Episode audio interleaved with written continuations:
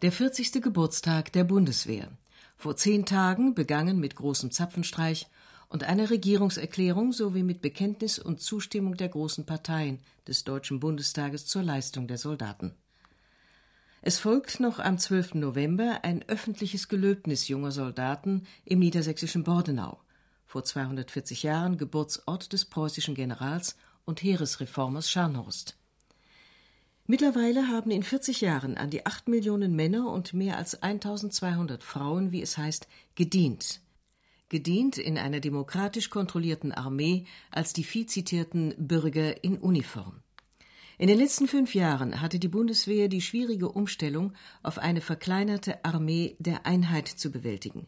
Gleichzeitig sieht sie sich vor neue Aufgaben gestellt. In den nächsten 25 Minuten hören Sie eine kritische Bilanz von Franz Nussbaum mit Zeitzeugen, die über Jahrzehnte diese Armee als Soldaten begleitet haben. Achtung! Präsentier das Gewehr! Auge hin! Rechts! Halt, lange!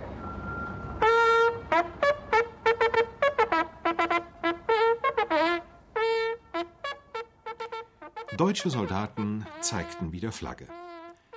Es war am 20. Januar 1956 in Andernach am Rhein, frostiger Winter. Deshalb fror dem armen Trompeter von Andernach fast das Mundstück an den Lippen fest. Er konnte nicht immer den rechten Ton finden. Die kritische Presse stichelte, ob denn die neuen Streitkräfte überhaupt jemals den richtigen Ton finden würden. Ein harter Wind blies den Soldaten ins Gesicht, auch im übertragenen Sinn. Kaum eine Nation geht so kritisch mit ihren Soldaten um wie die Deutschen. Folgen der Vergangenheit und des Bekenntnisses, dass nie wieder Krieg von deutschem Boden ausgehen dürfe. Deswegen wurde 1955 diese neue Wehrmacht vielfach ablehnend beäugt. Andere Journalisten brachten in ihren Reportagen aus dem winterlichen Andernach das pointierte Wortspiel von den kalten Kriegern unter. Doch die Süddeutsche Zeitung schrieb auch die Bundeswehr befriedigte von ihrem ersten Tag an ein tiefes Bedürfnis nach Sicherheit in der Bevölkerung. Ein leicht schizophrenes Verhältnis, das die Bürger mit ihren Staatsbürgern in Uniform pflegen. Die Bilder und Ansprachen aus dem Barackenlager in Andernach zwischen Koblenz und Bonn gelegen, gingen vor 40 Jahren um die Welt. Herr Bundeskanzler, ich melde die Freiwilligen der Streitkräfte zur Begrüßung angetreten.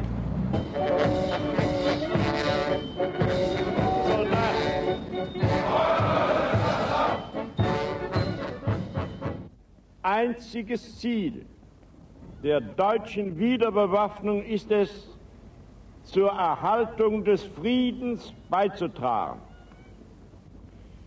Wir werden dieses Ziel erreicht haben, wenn die gemeinsame potenzielle Abwehrkraft der Verbündeten zu jedem Zeitpunkt ein zu großes Risiko für jeden möglichen Angreifer bedeutet.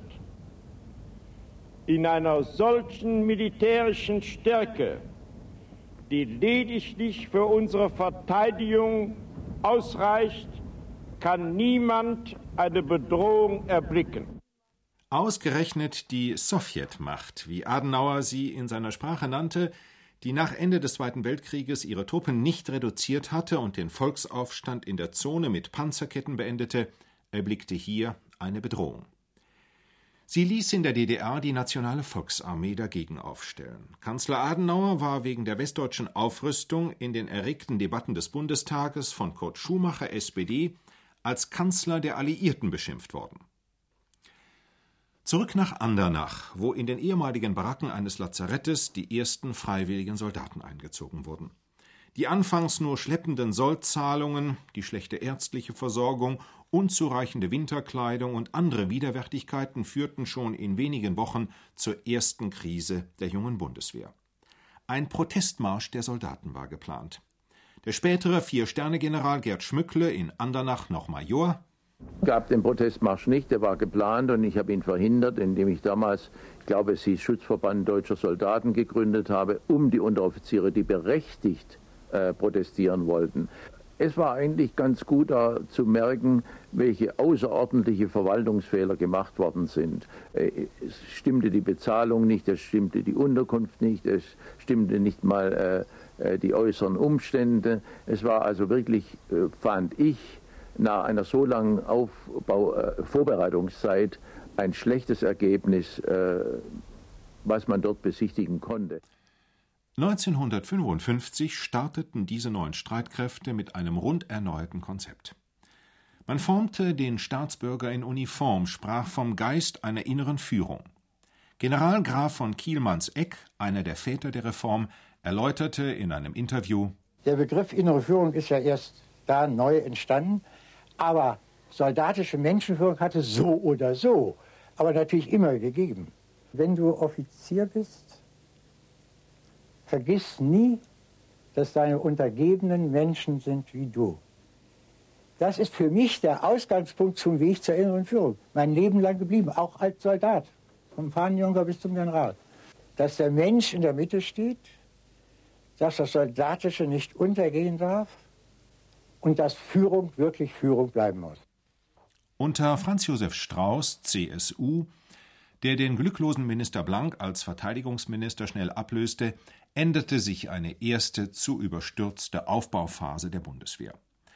Strauß setzte gegen die Wünsche der NATO auf Qualität statt Quantität und blieb mit über sechs Dienstjahren auf dem sogenannten Schleudersitz der Minister mit der längsten Amtszeit. Ihn übertraf, wenn man sich heute umhört, in der Popularität bei den Soldaten nur der Sozialdemokrat Jean Schleber.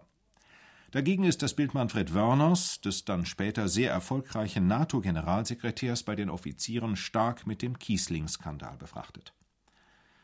Doch nicht jede politische Krise oder gar der Rücktritt eines Ministers löste Erschütterungen bis in die Kasernen aus. Starfighter-Absturzserien, nicht fahrtüchtige HS-30 Panzer, was zudem kaschiert werden musste, oder der Schleiferskandal von Nagold 1961 sorgten eher für Zündstoff. Ein Offizier erinnert sich. Aber nach der Nagold-Affäre, da fing die Zeit an, wo auf breiter Basis die wehrpflichtigen Soldaten anständig behandelt wurden in den Kasernen, was davor nicht immer in allen Einheiten war. Es konnte also in einer Einheit passieren, dass in dem einen Zug oder in der einen Gruppe die Soldaten äh, schikaniert wurden bis dort hinaus und in der Nachbargruppe war das durchaus, das lag an dem Unteroffizier, ähm, da war das durchaus in Ordnung. Um diese Aussage aufzugreifen, die Abkehr vom alten Kommiss, von 0815 Schleifereien, erachtete die Bundeswehr so wichtig, dass sie eine Schule für innere Führung, ein weltweit einmaliges Modell in Koblenz einrichtete. Eine andere Neuerung war auch die Wehrbeschwerdeordnung. Ein Soldat beschreibt seine Erfahrungen. Ich habe ernsthafte Leute gehört, die eben wirklich im Brustton der Überzeugung gesagt haben, ein Soldat beschwert sich nicht und darauf stolz waren, dass sie sich in ihrem ganzen langen Soldatenleben noch nie beschwert hätten. Ich habe mich auch sehr, sehr spät beschwert, dann auch mit Erfolg und äh, naja, das aber davon mal ab, dass hier Karrieredenken, die Furcht vor persönlichen Nachteilen äh, eine Rolle spielte, ein Anpassungsdenken, stromlinienförmlich durch die Institutionen seinen Weg nach oben zu machen. Mhm. Das ist, äh, und zwar muss ich sagen, in den letzten, naja, fast 20 Jahren zunehmend, zunehmend der Fall. Dazu unkommentiert andere Meinungen. Wenn in der NVA mich ein General kaputt machen wollte oder ein Vorgesetzter, dann hat er das gemacht. Wenn das in der Bundeswehr geschieht, dann habe ich meine Rechte. Da kann ich mich beschweren oder ich werde mich an den Wehrbeauftragten wenden. Nun war ich nie ein sehr bequemer Untergebener, aber äh, ich muss sagen, es spricht eigentlich für die Bundeswehr, dass sie mich ertragen hat. Unter den zehn Generalinspekteuren in der Geschichte der Bundeswehr ist Ulrich de Maizière, einer der Vordenker der inneren Führung, nachhaltig in Erinnerung geblieben. De Maizière erläuterte die Aufgabe der Bundeswehr in einem Interview. Ich glaube, dass unsere erste Aufgabe ist, den Krieg zu verhindern. Zur Verhinderung gehört die Abschreckung, das ist Allgemeingut aller Erkenntnis. Ich meine aber, dass zur Abschreckung gehört ein überzeugendes Bereitsein zur Verteidigung. Ich glaube, dass also eine konsequent durchorganisierte Verteidigungsbereitschaft was keine Militarisierung des zivilen Lebens im Frieden bedeutet, dass ohne eine solche konsequente Organisation der Verteidigung die Abschreckung nicht wirksam ist. Spötter sagten später, den stärksten Abschreckungseffekt habe die Bundeswehr mit der Einführung der Haarnetze erreicht. Ein Relikt aus den Zeiten, als lange Haare Mode waren. Andere hausgemachte Probleme schleppen die Soldaten seit gut 40 Jahren bis heute durch ihre Geschichte. Beispielsweise den Mangel an Unteroffizieren, symptomatisch für zu wenig Nachwuchs. Analyse eines Offiziers. Der Mangel hatte zwei Seiten. Zum einen gab es nicht genügend qualifizierte Bewerber, zum anderen, selbst wenn es äh, hinreichend Bewerber gab, so gab es immer nur eine begrenzte Anzahl von Planstellen. Es hätten nie alle Einheiten voll aufgefüllt werden dürfen auf 100 Prozent, weil in der Regel nur zwischen 60 und sagen wir mal 85 Prozent der Planstellen der Unteroffiziere überhaupt vom Haushalt eher geöffnet war. Das Problem ist sicherlich in Teilbereichen auch ein menschliches gewesen. Nicht jeder, der Lust gehabt hätte, bei der Armee zu bleiben oder qualifiziert gewesen wäre als junger Unteroffizier, hat immer den Vorgesetzten gefunden, bei dem er sich wohlgefühlt hat. Im Kontext dazu eine andere Meinung. Wir sind nun mal in Art einer Behörde organisiert und wir können einfach nicht so individuell auf jeden Einzelnen eingehen, um das Maximum an Leistung aus ihm herauszuholen. Einerseits zwang und zwingt der Nachwuchsmangel die Einheiten zu ständiger Improvisation, andererseits öffnete der Personalmangel die Laufbahnen der Offiziere auch für die begabtesten Unteroffiziere, und viele Wehrpflichtige gaben vorzügliche Gruppenführer ab, sprangen in die personellen Breschen und fühlten sich echt gefordert. Ein General.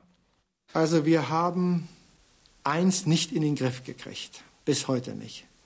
Das ist die interessante Beschäftigung und Auslastung der hochqualifizierten jungen Wehrpflichtigen.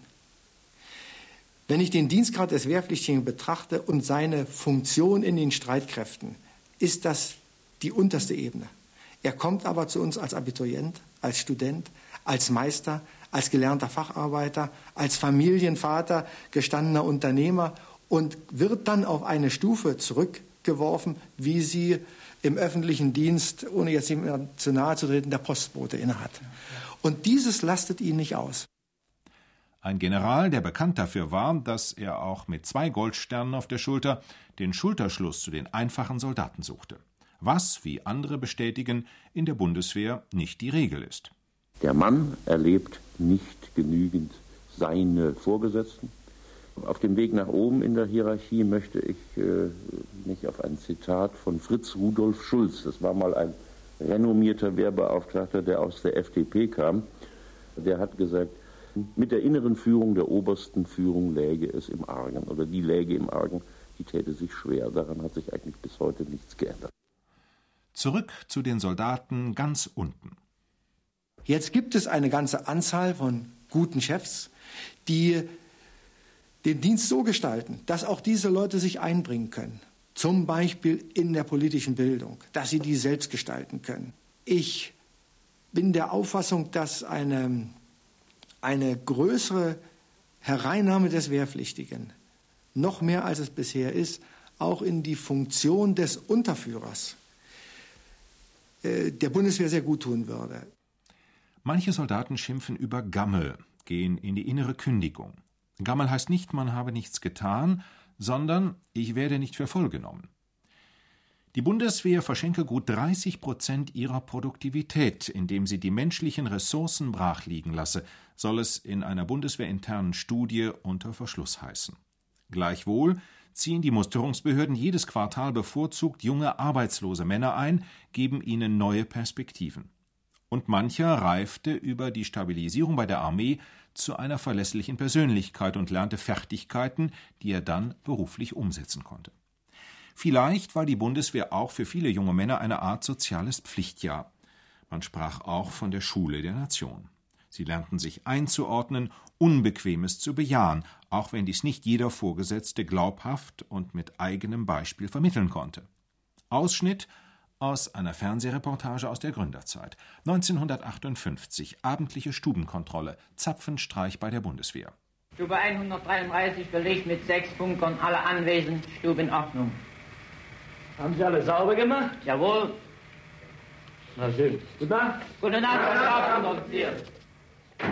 Dieses Bild kennt man heute nur noch in der Grundausbildung. Die Bundeswehr ist mittlerweile eine Armee der Heimschläfer geworden. Formale Grußpflicht ist in vielen Kasernen einem freiwilligen Gruß, einem freundlichen sich annicken gewichen. Vorgesetzte, die ein Händchen dafür haben, gehen relativ leger mit den Soldaten um und erreichen damit oft erstaunliche Leistungsergebnisse.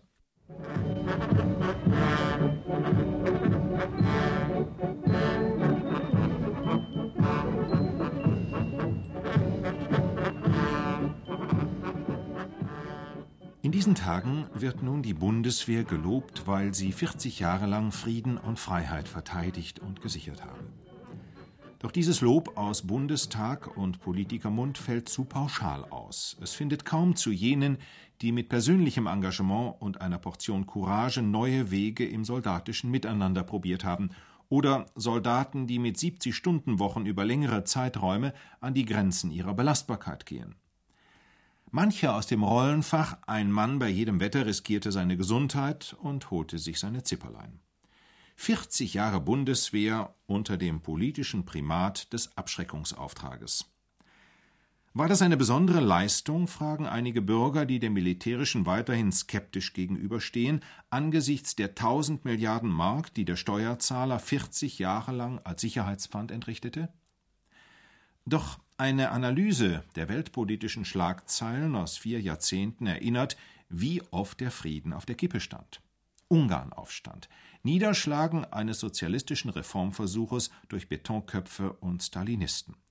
Mauerbau, die innerdeutsche Grenze erstarrte zur verminten Demarkationslinie. Kuba-Krise, NATO und Bundeswehr fuhren mit aufmunitionierten Panzern in ihre Alarmstellungen. Prager Frühling hielt nur bis zum Spätsommer 1968 und schließlich der heiße Herbst mit dem Nachrüstungsdoppelbeschluss, ein letzter Winter vor dem Ost-West-Tauwetter. Im Grunde genommen wäre ich mir als Soldat stets bewusst geworden, wenn es zu einer bewaffneten Auseinandersetzung in Mitteleuropa gekommen wäre, dass ich selber meine Haut zu Markte trage und ich war durchaus nicht überzeugt, dass ich diese Geschichte würde überleben und ich war auch nicht sicher, ob wir in der Lage sein würden, unser Land oder Westeuropa überhaupt wirksam zu verteidigen oder ob das, was wir verteidigen, am Schluss äh, vielleicht überhaupt noch wert wäre, es Heimat oder äh, eigenes Land zu nennen. Die Auswertung der früheren Lagekarten der Nationalen Volksarmee in Strausberg bei Berlin wies auf konkrete Angriffspläne des Ostens hin. Ein Offizier der Bundeswehr, der 1990 als einer der ersten diese Unterlagen einsah, in Strausberg ist so eine äh, riesen Landkarte gewesen und da konnte man genau sehen, welche Übersetzstellen über die Weser äh, dort waren, wo ich eben äh, in der äh, Verteidigung dann gelegen hätte. Und das war also wirklich bis ins kleinste Detail war das vorbereitet und geplant gewesen und die hatten auch meines Erachtens bei ihrer Massierung allerbeste Chancen gehabt, uns eben zu überrennen. Und wenn die Bundesrepublik in den 40 Jahren nicht überrannt wurde, dann heißt das, dass die Balance des Schreckens, des sich gegenseitigen Abschreckens gehalten hat. Auf der Positivseite der Armee stehen weiterhin der Sturmfluteinsatz in Hamburg und an den Küsten, überhaupt Katastrophenhilfe bei Waldbränden in Niedersachsen oder dem jährlich wiederkehrenden Hochwasser entlang deutscher Flüsse.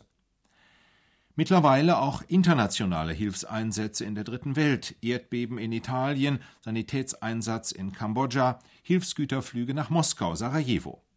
Der Somalia-Einsatz mit Fragezeichen, Minenräumaktionen nach Ende des Golfkrieges.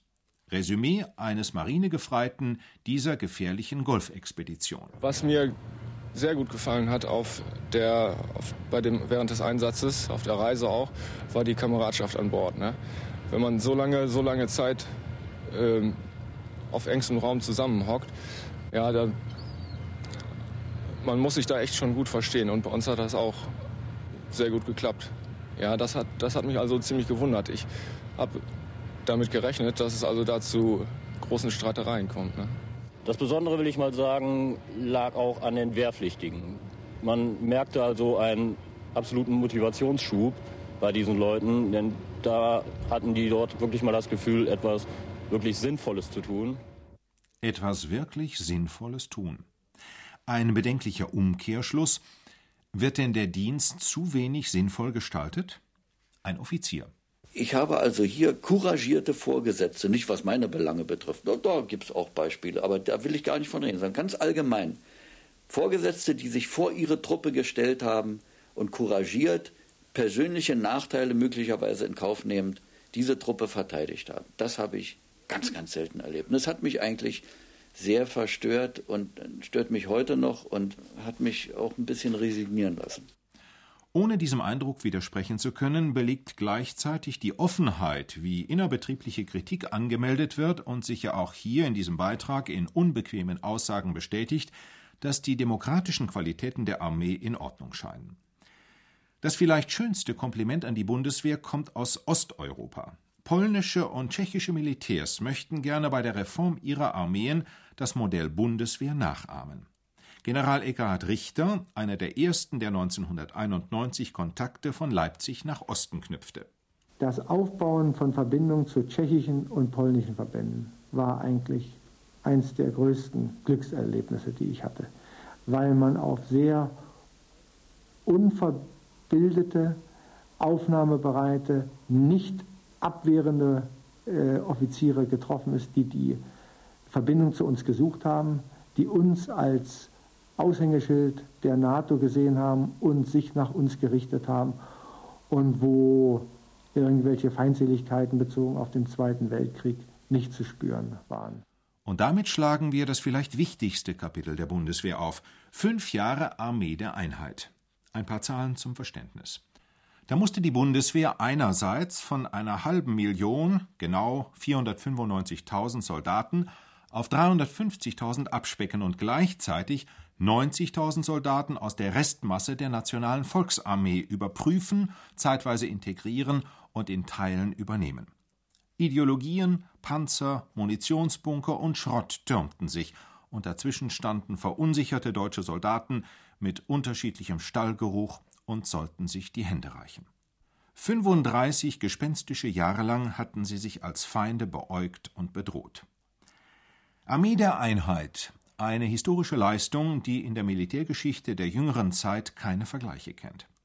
So bescheinigt man der Bundeswehr, dass sie auf dem Weg zur deutschen Einheit im Vergleich zu anderen Institutionen die größten Fortschritte mache. Noch einmal General Richter, der 1990 von der Stunde Null der deutschen Vereinigung an dieser Armee der Einheit mit voranschritt. Also für viele im Westen, und ich bin ja jetzt ein Vierteljahr hier wieder in Bonn, ist die Einheit eigentlich abgehakt.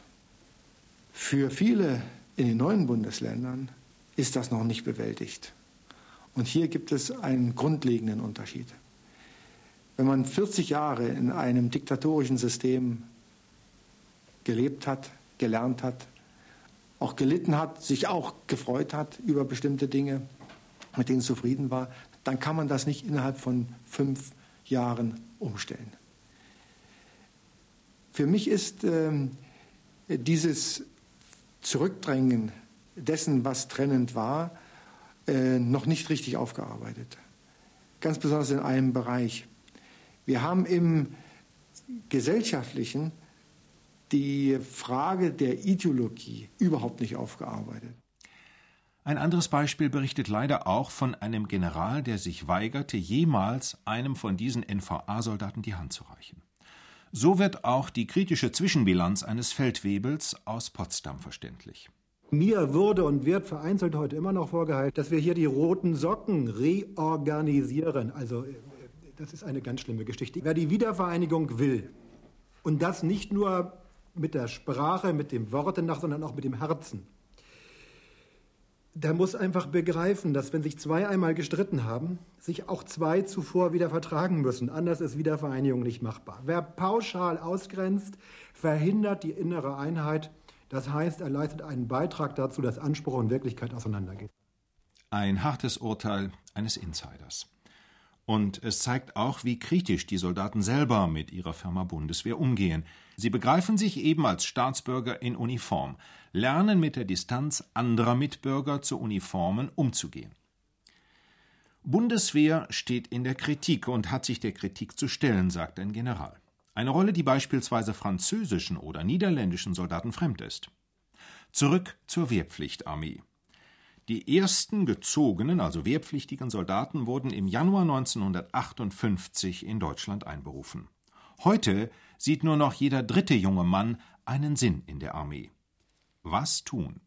Die Hineinnahme von freiwilligen Frauen hebt ihnen die Qualität der Armee, verbessert den Ton. Es ist eine helle Freude. Und vielleicht wird das auch eine Lösung der wehrpflichtigen Problematik, wo wir uns die Wehrpflichtigen auszugehen drohen. Sie hörten den Beitrag von Franz Nussbaum, Staatsbürger in Uniform, 40 Jahre Bundeswehr.